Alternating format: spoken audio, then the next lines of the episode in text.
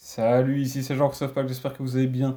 Alors aujourd'hui j'ai encore eu un autre appel, et qui dit autre appel dit autre information intéressante, parce que je me rends compte que ça me permet aussi de déceler un peu toutes les fausses croyances que les gens ont, les objections qu'ils ont par rapport à euh, la solution au marketing digital, à la manière dont nous, on fait euh, nos systèmes de génération de prospects, puisque forcément à la fin de chaque appel, je leur explique un peu le système, et je vois comment ils réagissent. Et ici, il y a une objection que j'ai déjà entendue plusieurs fois, qui est que l'email marketing ne fonctionne plus ou ne fonctionne pas.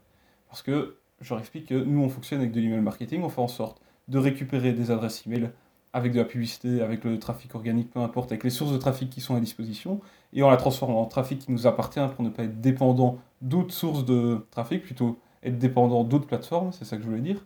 Et donc il me disait que oui, mais l'email marketing, ça ne fonctionne pas. Et quand je lui ai demandé pourquoi il pensait ça, en gros, c'est parce qu'il a travaillé avant dans d'autres entreprises qui utilisaient l'email marketing, mais comment? Ben, C'était le fait d'acheter des bases de données et d'envoyer des emails en masse à des personnes qui n'ont rien demandé, qui n'ont jamais demandé à recevoir des informations.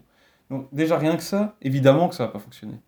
Si vous envoyez des emails de masse à des gens qui n'ont rien demandé de votre part, ils vont pas ouvrir vos emails. Ça va déjà, il y a de très fortes chances que ça passe en spam, mais même eux, ils vont se dire mais c'est qui cette personne, c'est qui cette entreprise? Moi, j'ai jamais demandé quoi que ce soit. Ils vont probablement vous euh, signaler en spam, vous mettre de la corbeille, et c'est très mauvais pour vous ça, parce qu'une fois que vous êtes signalé comme spam, votre adresse, elle peut, être bloquée, tout simplement. Votre nom de domaine peut être signalé et faire en sorte que quand vous allez envoyer d'autres emails par la suite, ça ira d'office en spam, ou alors ce sera carrément bloqué par les services comme Gmail, euh, Outlook, etc. Donc ça, c'est vraiment le truc qu'il faut bien garder en tête.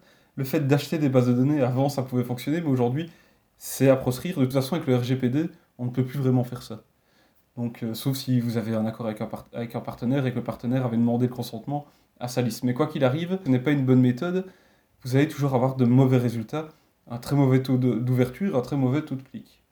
Ensuite, autre chose, et ça j'en avais parlé dans les deux épisodes où j'avais parlé des erreurs à ne pas commettre en fait l'email marketing, c'est tout simplement que eh bien, euh, les gens qui font l'email marketing, beaucoup en tout cas, qui s'initient à l'email marketing, ils vont avec les, les, fausses conceptions de comment ça fonctionne. C'est-à-dire qu'ils vont aller faire du contenu, euh, comme j'avais dit, en faisant un email, une newsletter par mois, dans laquelle, qu'est-ce qu'ils font? Bah, Souvent, ils parlent juste d'eux-mêmes, ils parlent de l'entreprise. Oh, regardez ce qu'on a fait de neuf d'entreprise.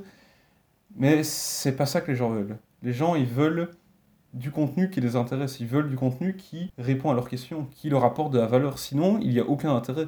Donc, en fait, la clé, c'est simplement pour avoir un, email marketing qui fonctionne, c'est de se dire qu'il faut obtenir le consentement des gens pour pouvoir leur envoyer du, du contenu. Donc, il faut récupérer l'email en leur demandant, en leur signalant bien que s'ils décident d'envoyer, euh, de donner leur adresse email, eh bien, ils acceptent de, enfin, ils acceptent vos conditions euh, de, confidentialité.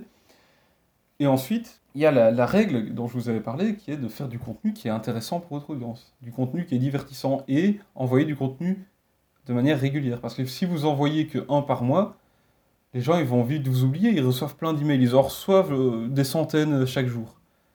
Donc, le tout c'est de rester dans l'esprit de votre audience, continuer à leur envoyer des emails, continuer à entretenir la relation pour ne pas qu'ils vous oublient. Je dis pas qu'il faut nécessairement envoyer un email tous les jours, mais il faut en envoyer en tout cas régulièrement. Et que le contenu soit qualitatif et qu'il soit divertissant. Il ne faut pas nécessairement à chaque fois euh, donner de la valeur et ça peut être divertissant, mais le tout c'est d'entretenir la relation, vraiment de la construire. Et pour vous donner des chiffres en fait au niveau de l'efficacité de l'email marketing, il y a une étude d'UpSpot qui dit que, je pense que j'avais dit aussi dans les autres épisodes, mais c'est toujours bon de le rappeler, il y a une étude de, en fait, c'est pas HubSpot qui l'a fait, mais HubSpot l'a reprise dans un de ses articles, qui dit que le ROI, en 2019, le ROI moyen du, euh, de l'email marketing était de 3800%.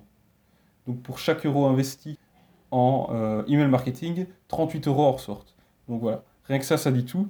Donc si vous n'étiez pas encore convaincu du fait que l'email marketing est vraiment euh, indispensable, eh bien il est temps de le mettre en place, d'utiliser ça dans votre entreprise, dans votre business. Même si vous faites du B2B, ça fonctionnera aussi. B2B ou B2C, il n'y a aucune différence, il faut bien vous le dire. Donc voilà, j'espère que cet épisode vous aura plu. Si vous n'êtes pas encore abonné à ce podcast, faites-le dès maintenant. Et euh, si jamais, eh on se retrouve demain dans l'épisode suivant. Allez, salut